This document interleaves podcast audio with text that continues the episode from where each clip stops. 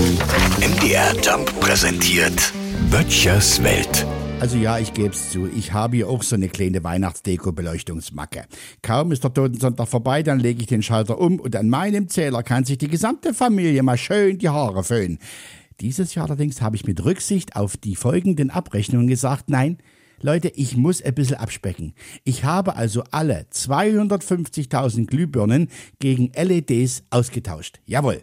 Die Saisonarbeitskräfte, die mir dabei geholfen haben, sind mittlerweile wieder zu Hause und der Britschwild aus Tschechien, der schrieb mir neulich, er würde immer noch mit der rechten Hand diese Drehbewegung machen. Naja, ich habe die Anlage jetzt seit Montag laufen und gestern da kam der Chef von den Stadtwerken, der Paul, zu mir und er wollte sich erkundigen, wie es mir geht und ob ich eventuell krank wäre.